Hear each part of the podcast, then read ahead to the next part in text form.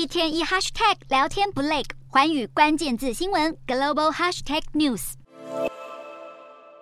席卷全球的南韩男子天团 BTS 防弹少年团出道十周年了，当地政府特别举办相关庆祝活动，不止粉丝很开心，当地政府也笑呵呵。因为大笔观光财来了，人潮就是钱潮。BTS 的十周年庆祝活动为当地带来庞大商机，就连连锁便利商店集团也搭上防弹少年团热潮，大赚一笔。一飞冲天的成长数字显现，ARMY 带来惊人的消费力，进而吸引许多研究团队认真研究 BTS 注入的经济效益。平均三十九亿美金，相当于一千两百一十六亿台币，让 BTS 成为南韩的超级印钞机。即便防弹少年团正面临单飞不解散，但成员表现各自精彩，像是。人称危险的男人 Sugar 日前成功结束个人 solo 巡演，接下来应该很快就会以成员方式回归。倒是队长 RM 面临几乎每个男韩男人都得面对的这一刻，即将要去当兵了。RM 宣布即将要去数馒头了，令不少粉丝相当不舍。不过 RM 透露，另一个成员 Jin 明年差不多这个时候就会退伍，很快就能再次与粉丝见面，继续紫爆全球。